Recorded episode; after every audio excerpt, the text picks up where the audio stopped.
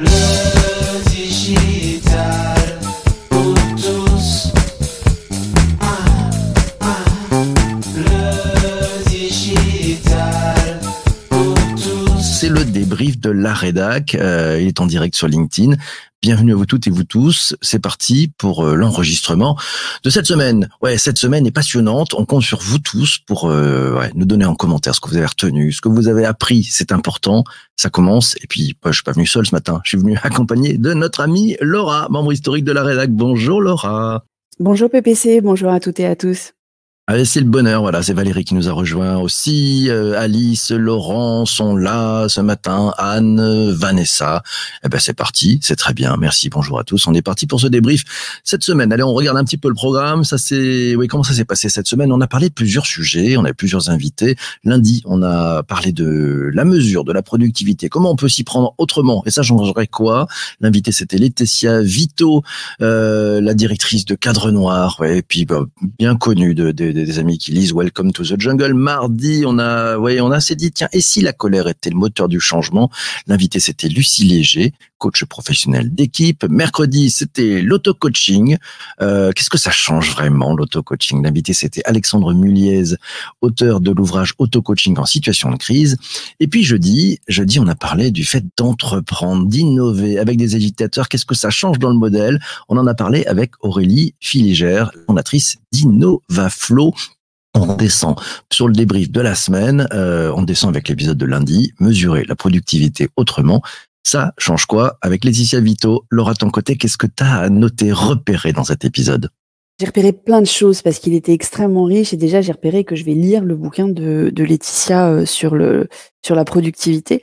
Euh, moi, il y a, y a un élément qui m'a vraiment interpellée euh, quand elle a posé la question quand elle a dit, ce qu'elle dit au chef d'entreprise sur la productivité, c'est posez-vous la question si une femme célibataire avec enfant pourrait avoir le job en termes de, de, de temps, en fait, de temps occupé, de, de, non-flexibilité des horaires potentiellement, etc. Et, et j'ai trouvé euh, de retourner la table comme ça, de, de se poser la question de, de, de l'accessibilité sur d'autres aspects que la façon dont on utilise le terme aujourd'hui euh, de certains jobs, c'était très intéressant. Et puis alors après, au niveau économique, euh, de remettre en cause le calcul du PIB, euh, j'ai trouvé l'idée euh, presque salutaire en fait. Il fallait oser. Hein. on, remet en cause ces indicateurs. En fait, en en inventant peut-être de, nouveaux. C'est ça que je trouvais très intéressant. C'est-à-dire, on prend peut-être un petit peu un pas de côté et on se dit, bah, tiens, tiens, tiens, avec ce pas de côté, il y a peut-être une autre façon de mesurer.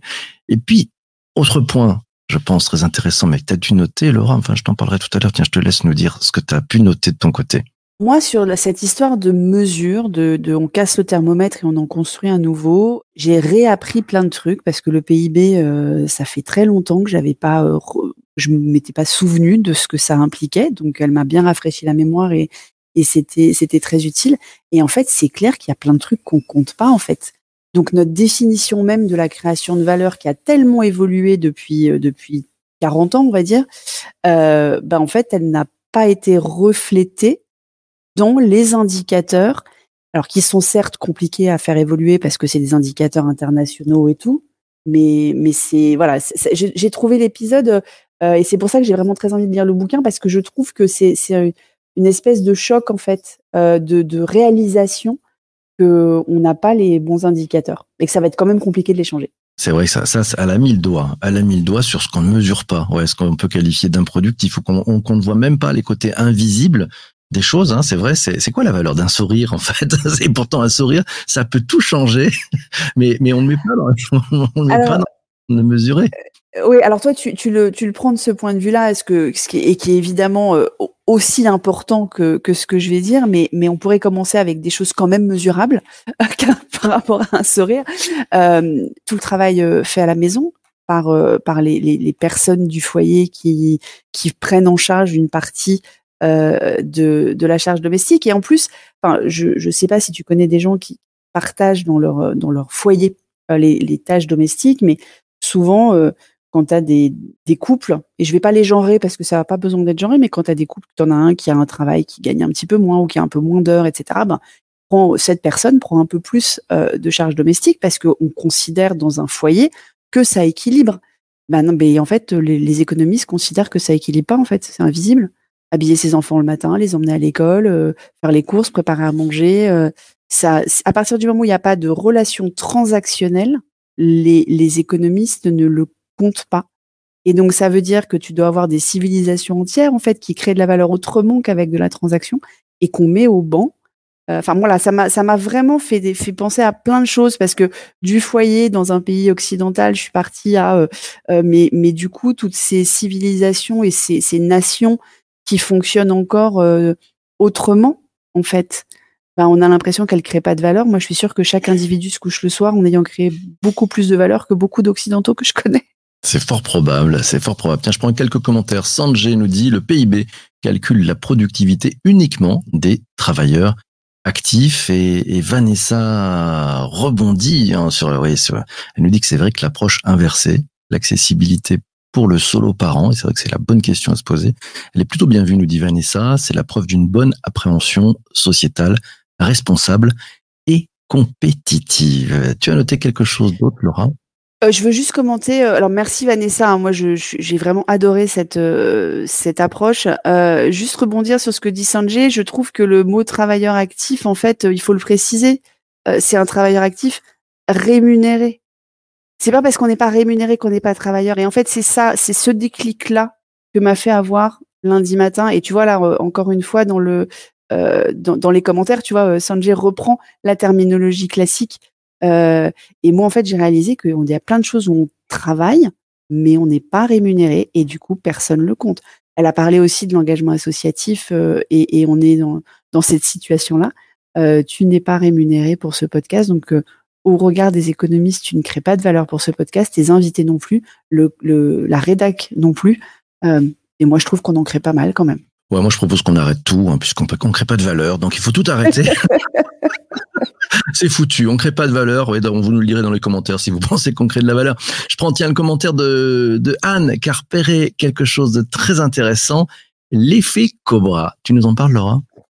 Alors, l'effet Cobra, pour celles et ceux qui n'ont pas entendu l'épisode, mais je suis sûre qu'après ce débrief, ils vont se précipiter l'écouter. euh, c'est donc quand on, je me souviens plus dans quel pays, mais vous aurez tous les détails. On a, on a proposé à des gens de- d'être rémunérés, d'être incentivés pour tuer les cobras, pour euh, que ça arrête de proliférer. Et donc, on, on les payait pour les cobras morts. Sauf que ça a eu un effet induit euh, de faire produire. Euh, Il y en a qui se sont mis à élever des cobras pour gagner de l'argent en tuant les cobras qu'ils élevaient et plutôt qu'en tuant des cobras naturels, sauvages, qu'ils avaient trouvés dans la nature, euh, et pour gagner plus d'argent en fait.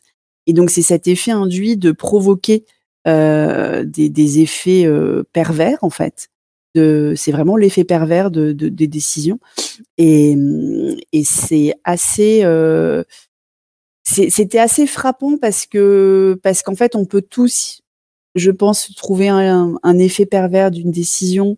Euh, c'est l'effet pervers euh, du bonus des sales euh, qui fait qu'ils vont faire du frigo pour parce fois parce que s'ils ont un- une rémunération et que cette rémunération elle est elle est mensuelle, bah, ils vont faire du frigo même si le- l'entreprise a besoin de la trésor pour pour être sûr d'avoir leurs objectifs du mois d'après. C'est enfin il y a des effets pervers à tout parce que l'être humain en fait c'est l'être humain qui arrive à être à optimiser la moindre rémunération. Dingue. L'être humain est trop fort. Je vous propose qu'on passe. Merci beaucoup Laura pour ces, ces éléments et Laurent nous propose de créer l'indicateur euh, PIB, PPC. Ouais, bon là, on est bien, on est bien parti. Ouais. Fait ça.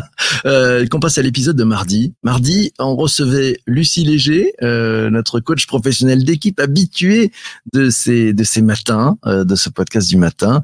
Le sujet c'était et si la colère était le moteur du changement? Qu'est-ce que vous avez repéré les uns les autres, Laura?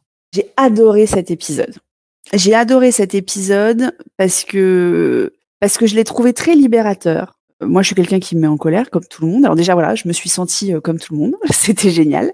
Euh, je trouve qu'elle a déculpabilisé tous les gens qui se mettent en colère.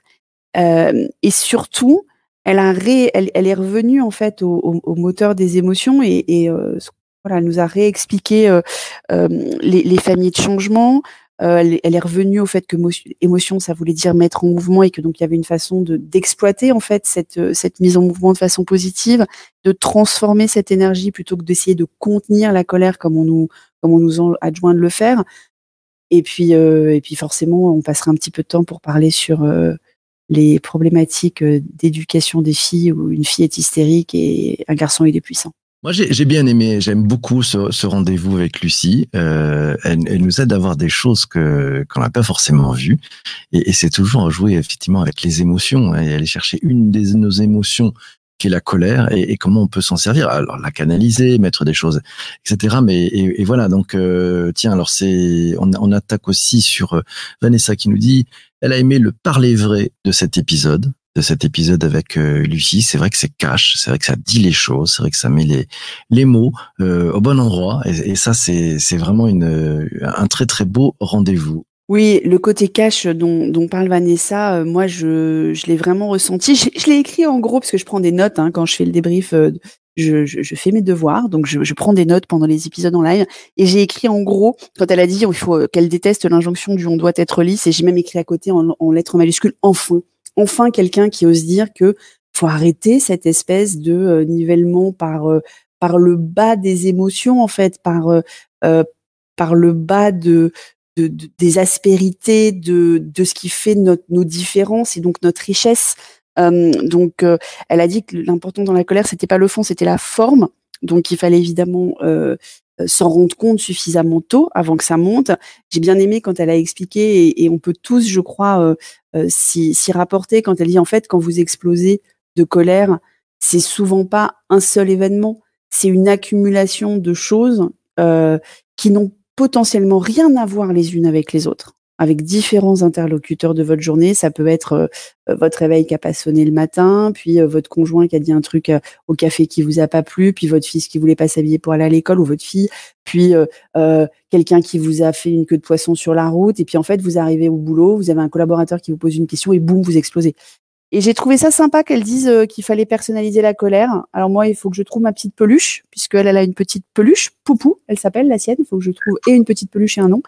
Et je trouve ça, euh, elle est toujours très pratique, Lucie, quand elle vient euh, dans, dans, tes épisodes. Elle vient toujours nous donner des clés, non seulement de compréhension, mais d'action. Et ça, c'est ce que je préfère. Un commentaire de, de, Anne qui nous dit la colère peut être une émotion aussi de, de seconde main. Parfois, c'est la preuve qui se cache euh, derrière. Euh, ben ouais, c'est la peur hein, qui se cache derrière. Euh, et, Vanessa complète en disant la colère peut cacher la peur, élément essentiel que doivent intégrer les managers et les autres facilitateurs. Et entre il n'y a qu'un pas entre la colère et l'agitation.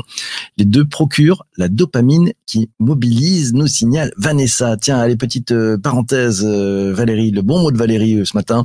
Elle nous dit un garçon qui, est fort, un, garçon, est fort, il monte aux arbres pour aller plus haut que ses copains, et une fille euh, ne monte pas aux arbres car elle va, car va salir sa robe. C'était le petit clin d'œil. voilà. Je vous propose les uns et les autres qu'on passe à l'épisode de mercredi. Mercredi, on recevait Alexandre Muliez, l'auteur de l'ouvrage Auto-coaching en situation de crise. Et justement, on a parlé de l'auto-coaching. Ça, ça change vraiment quoi et ça sert à quoi? Laura, qu'est-ce que tu as retenu de cet épisode? Ah, J'ai trouvé l'idée que je, que je connaissais pas du tout euh, extrêmement intéressante. Cette remise en question, euh, ce démarrage en douceur en fait avant d'aller chercher l'aide extérieure, parce qu'il a bien répété, euh, je pense, euh, euh, cinq ou six fois pendant l'épisode, hein, euh, que, que l'auto-coaching n'est qu'une étape, que ça vient, c'est la première partie en fait d'un chemin, mais ça peut permettre de démarrer plus vite ou de ou d'arriver dans un dans un coaching avec peut-être déjà des euh, un peu plus de, lucidité sur euh, les, éléments, euh, les éléments à travailler. donc, donc j'ai trouvé j'ai trouvé cet épisode très intéressant. En tout cas, moi, il m'a interpellé parce que j'aurais, moi, mon métier, c'est d'être caisse de résonance. Euh, c'est euh, de justement, euh, alors pas du tout sur les mêmes sujets que, les coachs en développement personnel, hein, puisque moi c'est vraiment côté business, mais je, je, tu sais, la valeur que j'apporte à l'échange avec l'autre, à l'effet miroir et, à l'apport d'outils euh, pour euh, permettre d'aller plus vite. Euh, donc, euh, donc j'étais forcément très interpellée par euh, par cet auto-coaching parce que si les dirigeants se mettent à faire ça, moi j'ai plus j'ai plus de taf, hein, donc il faudrait que je me réinvente aussi. Mais mais cet auto-coaching côté développement personnel, en fait, il a il a bien il a bien expliqué, je trouve le, le que c'est vraiment cette ce démarrage qui peut te permettre peut-être de passer le pas et que il y a peut-être des gens effectivement s'ils ne passent pas par cet auto-coaching et s'ils ne voient pas euh, avec eux-mêmes les, les effets bénéfiques que ça peut avoir, euh, ils n'iront pas ensuite investir dans une relation à long terme avec un coach. C'est le point que, que nous a signalé euh, Alexandre. Hein. D'ailleurs, c'était très clair. Euh, il n'était pas en concurrence avec les, les coachs et il respecte parfaitement tout le travail euh, formidable que font les coachs. Mais au contraire, se dire, l'auto-coaching, c'est un moyen d'accéder à, ces approches de coaching, de faire un premier pas. L'objectif, hein, nous dit-il, et je le cite, c'était de devenir la meilleure version de soi-même. C'est pas mal, ça. J'ai trouvé ça comme. comme... absolument. Je l'ai noté aussi. Ouais, comment devenir la meilleure version de soi-même? Euh, C'est et ça, du coup, même si on n'est pas en souffrance, même si on n'est pas en train de se poser la question d'avoir un coaching euh, parce qu'on a identifié un sujet, etc., euh, ça reste quelque chose qu'on peut tous faire. Euh, et puis du coup, on sera tous prêts le jour où on identifie quelque chose pour aller pour aller voir un, professionnel. C'est complémentaire. Euh, tiens, Aurélie nous dit que c'est le fameux pas de côté en auto-coaching. Euh, Vanessa nous signale que l'auto-coaching est à la fois une mise en route et un état d'esprit qui ne s'oppose pas à l'intervention d'autrui ou au moins l'apport de l'effet miroir. Et Vincent tiens, nous signale qu'on est dans un monde où tout va tellement vite et complexe qu'on doit apprendre à être meilleur soi-même et ne pas attendre des autres. C'est compliqué, mais c'est ainsi, selon lui. Et puis, Anne a noté cette fameuse phrase que nous a donnée, euh, que nous a donné Alexandre, euh, une phrase de Brooke Cassillo. Les circonstances qui déclenchent nos pensées, qui génèrent nos émotions, qui nous propulsent à l'action, qui créent nos résultats. Bref, ce sont les pensées qui déterminent nos émotions, qui créent nos actions et qui génèrent des résultats. Et c'est vrai que quand on voit toute cette cinématique, j'avais pas pensé à le mettre comme ça, mais bon, on sent bien ce, ce modèle qui est assez vertueux et, et finalement, ben, allez, allons sur les pensées euh, pour le pour les, les émotions. Donc moi, j'ai et, et d'ailleurs, ça fait le lien avec l'épisode de Lucie Léger hein, sur les émotions qui nous propulsent à l'action. Enfin, si on, on, se réfère à l'épisode de la colère, donc euh, donc ces deux épisodes peuvent être écoutés à la suite tout à fait. Et on n'a pas encore, on nous a pas encore donné le fil rouge parce qu'il faut que si vous êtes en direct, pensez au fil rouge de cette semaine. C'est important. Euh, on continue, tiens, avec les, les épisodes de la semaine. Euh, hier, jeudi, on était avec Aurélie Filigère, euh, la fondatrice d'InnovaFlow. On a parlé d'entreprendre avec des agitateurs. Qu'est-ce que ça change dans le modèle? Laura, ça change quoi dans le modèle? T'as retenu quoi? Moi, j'ai adoré cet épisode parce que j'ai trouvé que c'était un bon mix de tout ce que j'apprécie dans l'innovation. Euh, il y avait de l'intelligence collective, il y avait euh, euh, de la rapidité d'exécution, puisqu'on est dans l'agilité. Donc il y avait de la rigueur, parce qu'on on peut agiter avec avec rigueur, puisqu'elle dit elle-même agitateur agile. il y avait l'idée d'être des trublions, des, des, mouches du coche, et, il y avait quand même une vraie méthode, un vrai process avec les huit étapes, etc. pour et tout ça dans le but de faire émerger, enfin de transformer une idée en un vrai projet entrepreneurial, donc euh, au service de, l'innovation. J'ai trouvé ça super. Super épisode. Moi aussi, j'ai adoré. Très intéressant si vous aimez l'innovation. Euh, réécoutez cet épisode. Tu, en as un petit peu parlé. Elle nous a donné sa méthode, les huit étapes pour y arriver. Et, c'est très, très, très riche. Euh, et j'ai trouvé que la façon de, de mettre ça en avant euh, était très très bien vu. Euh, alors on y va, c'est euh, ah oui, il y a un petit peu de décalage dans certains commentaires, on, on reviendra tout à l'heure. Euh, je prends tiens, c'est justement bah, c'est Aurélie qui nous dit et elle fait le pont entre l'épisode euh, sur mesurer la productivité autrement, l'épisode avec Laetitia Vito et puis l'épisode euh, sur entreprendre avec les agitateurs. Elle nous dit c'est un enjeu de mesure de performance ou de création de valeur au-delà des aspects économiques. C'est un sujet qui est au, au cœur d'une chaîne euh, d'open innovation ouverte avec une, euh, une, autre dimension qui est difficile aussi à mesurer. C'est vrai que c'est pas si facile que ça hein, de mesurer le, la, première énergie qu'on peut mettre sur euh, sur le sur l'innovation, sur le fait d'entreprendre. Vanessa nous dit qu'elle a énormément, elle écrit en gros énormément aimé l'épisode de jeudi, pragmatisme et générosité. Si Aurélie nous entend, c'est cadeau. Voilà. Laura, autre chose. Est-ce que tu as noté autre chose? Oui, moi j'ai noté aussi euh, quand on a parlé de, modèle économique de, de InnovaFlow, donc de cette de cette méthode en fait, hein, puisqu'on parle de porteurs de projets qui sont des gens potentiellement en reconversion professionnelle, enfin en tout cas qui sont au, tout début, qui n'ont même pas encore incorporé la société, enfin donc qui n'ont pas forcément les fonds pour euh, pour se faire accompagner.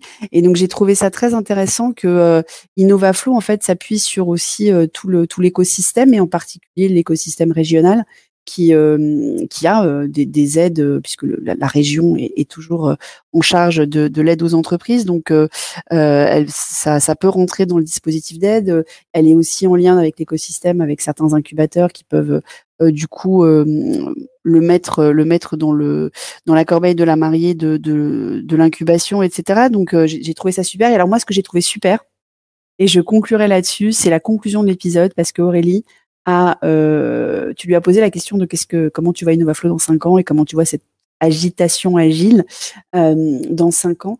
Et, elle s'applique quelque part euh, les, méthodes qu'elle qu'elle prône ou qu'elle pilote pour d'autres, puisqu'elle a demandé qu'on se mette en mode intelligence collective pour l'aider à réfléchir. À, elle a demandé aux, tous les auditeurs du podcast s'ils avaient des idées de la contacter. Et j'ai trouvé ça super chouette une belle agitation et une très grande cohérence par rapport à tout ce qu'elle nous a dit. Et donc, n'hésitez pas à réécouter l'épisode et puis contacter Aurélie. Euh, voilà, vous pourrez, vous pourrez aller beaucoup plus loin. C'était très actionnable aussi tout ce qu'elle nous a donné et donc on peut s'en servir. Je vous encourage à, à aller faire une, une balado, ouais, une écoute dans vos balados. Puis si vous êtes inscrit à la newsletter euh, que vous recevrez demain matin 7h30 dans, dans vos boîtes mail, euh, c'est sympa. Ça vous donne tout le programme de la semaine. Ça vous donne aussi ben, la, voilà, ce qui s'est passé. Puis les, le programme de la semaine à venir. Vous êtes en direct, vous êtes en direct, donc vous avez droit au programme de la semaine à venir. On va peut-être aller avec euh, le fil rouge peut-être de cette semaine. Allez, on attaque. Ah bah oui, parce que pour une fois que j'en avais un, j'en avais un tout prêt et j'étais très frustrée quand tu as dit on attaque la semaine prochaine. Bah non, je veux faire le fil rouge. moi, j'ai deux mots en fil rouge. Euh, j'ai introspection et j'ai valeur et je me demande même si le fil rouge c'est pas la valeur de l'introspection. Et toi, c'est quoi ton fil rouge PPC ah, moi, mon fil rouge, alors, euh, ce qui m'est venu, en fait, c'est le fil rouge, il tient en trois mots. Tourner la table. C'est-à-dire quand je prends les, quatre épisodes, euh, eh ben, je me suis dit que c'était tourner la table en fait, c'est-à-dire mesurer la productivité autrement. Hop, allez, on prend un pas de côté, on tourne la table, on regarde comment on peut la mesurer autrement. La colère, tiens, on tourne la table. Et oui, bah c'est pas évident de se dire qu'on va prendre une des émotions qui est pas forcément la plus facile pour aider à changer. L'auto-coaching, on tourne la table. D'habitude, oui, ben j'avais besoin de le faire aider, je vais le faire, je je vais prendre un tiers. Bah tiens, non, on tourne la table, on essaie de le faire. Et puis entreprendre avec des agitateurs, là je pense que les tables tournent à mort avec ces agitateurs qui viennent nous complètement nous chambouler. Des fils rouges, il y en a des fils rouges, oui. Et, c'est celui de Vincent qui nous dit son fil rouge, casser nos codes intérieurs pour être plus humain. Il nous dit notre société nous bride alors qu'on n'a jamais eu autant de liberté et d'options de vie. On en fait n'importe quoi selon lui. Cette semaine nous amène à penser à nous et être humainement et émotionnellement plus intelligent et plus humain. Merci la, la, pelote, le fil rouge de, de notre amie Anne, c'est version de soi-même. Voilà, c'est la version de soi-même. C'est pas mal ça. Comme euh, oui, ça, ça, marche pour les quatre épisodes bien vus. C'est un très un très très beau fil rouge, Anne. Merci beaucoup. Euh, je sais pas s'il y en a, il y en a d'autres. En attendant, peut-être qu'il y en aura d'autres qui vont arriver des fils rouges. Je donne le programme quand même de cette semaine à venir. Elle est très très riche la semaine du 2 mai 2022. Lundi, on aura oh là là un beau sujet. On aura l'ami Benoît Raphaël, le fondateur de Flint Media. Il a quitté la France, il est allé s'installer à Bali et il pilote son entreprise de l'autre bout du monde et il va nous raconter ce que ça change. C'est tout frais, ça vient d'arriver. Vous l'apprenez peut-être aujourd'hui. Eh ben, il va nous raconter un petit peu ce que ça change de dire je prends cette décision et je pilote mon entreprise de l'autre bout du monde. Mardi matin, on reçoit Catherine Barba. Ouais, elle revient, notre serial entrepreneuse, la fondatrice de Envie School. Et on va parler d'un sujet qui interpelle tout le monde. C'est si vous êtes indépendant, ou si vous travaillez avec des indépendants, on va parler de pricing, de TJM, vous savez, le taux journalier moyen et toutes les autres joyeusetés financières des indépendants. Ça va être passionnant. Je vous donne rendez-vous mardi 7h30. Sinon, tiens, mercredi, allez, mercredi, on va parler de l'employé advocacy. Vous savez, ouais, ces, ces programmes ambassadeurs sur les réseaux sociaux. Qu'est-ce que ça change, en fait, pour de vrai? L'invité, c'est Alexandre Durin, le cofondateur de Cherry Advocacy. C'est une plateforme qui permet de déployer des stratégies d'employé advocacy, de social selling, de social sourcing, de social recruiting, de social ce que vous voulez. Bref, ça va être passionnant aussi de voir comment ça marche l'employé advocacy. Et puis, ben, jeudi, ah, jeudi, ah, jeudi, on attaque un truc. Ça va vous interpeller. Les NFT, le Web 3, ça vous plaît? Ouais, ok. Ben quel impact pour les industries créatives hein? Ça change quoi pour les créas hein? On verra ça. L'invité, c'est Sandrine Decorde, la cofondatrice de Artcare, une entreprise spécialiste des projets NFT pour les industries créative. Ça tombe bien, non? Les thématiques sont de plus en plus intéressantes, nous signale Vanessa. Merci. À notre fil rouge, tiens, euh, Vanessa a trouvé libérer les game changers qui sont en nous. Et c'est pas mal. Et Laurent nous dit c'est une super semaine à venir. Voilà. Alors y a, vous avez deux options hein, si vous entendez ce podcast. Ben, soit vous écoutez en, en replay, en, en balado diffusion, euh, tranquillement sur Apple Podcast, Spotify, Deezer et tous les autres. Soit vous venez participer le matin. Ouais, et c'est aussi un choix, c'est se lever des potrons minés et venir interviewer euh, les invités. C'est aussi une bonne façon d'en savoir un peu plus. C'est aussi une très très bonne façon d'aller ramener de la valeur très très vite pour vous. Voilà, ça, ça c'est le direct. C'est comme ça que ça se passe. Laura, cette semaine, est-ce que tu as un épisode un peu chouchou que tu aimerais euh, écouter et venir participer? Bah écoute, moi je suis au bord de Flynn, donc forcément euh, je vais écouter lundi, surtout que je sais que le voyage n'a pas été de tout repos pour Benoît, pour arriver déjà jusqu'à Bali, parce que pour ceux qui, ceux, celles et ceux qui ne savent pas, qui ne savaient pas qu'il partait, en fait il est, il est, il partait cette semaine. Donc euh, tu vas l'avoir tout frais euh, euh, presque à l'atterrissage vu les délais qu'il a eu dans ses vols. Et donc je n'ai pas encore euh, tous les détails de, de, ça, mais je suis sûre qu'il te, te racontera. Ben, en particulier tout ce qu'il a dû mettre en place, euh, je pense, je pense avant de partir. Il faudra sans doute le réinviter dans quelques mois pour voir comment ça se passe et si, et si comme d'habitude, man plans, God laughs. Merci beaucoup Laura d'être passée dans ce podcast du du vendredi. C'est très bon et tiens, la Vanessa nous donne le mot de la fin. Elle dit c'est du micro-learning de très grande qualité. Merci à PPC et à tous. Merci aussi à toute l'équipe qui est là tous les matins, qui vient filer un coup de main. Et puis à toute la rédac aussi qui est derrière et qui nous aide à, trouver les bons intervenants. Un grand merci à toi Laura pour euh, être passée ce matin. Merci PPC. C'est un vrai plaisir.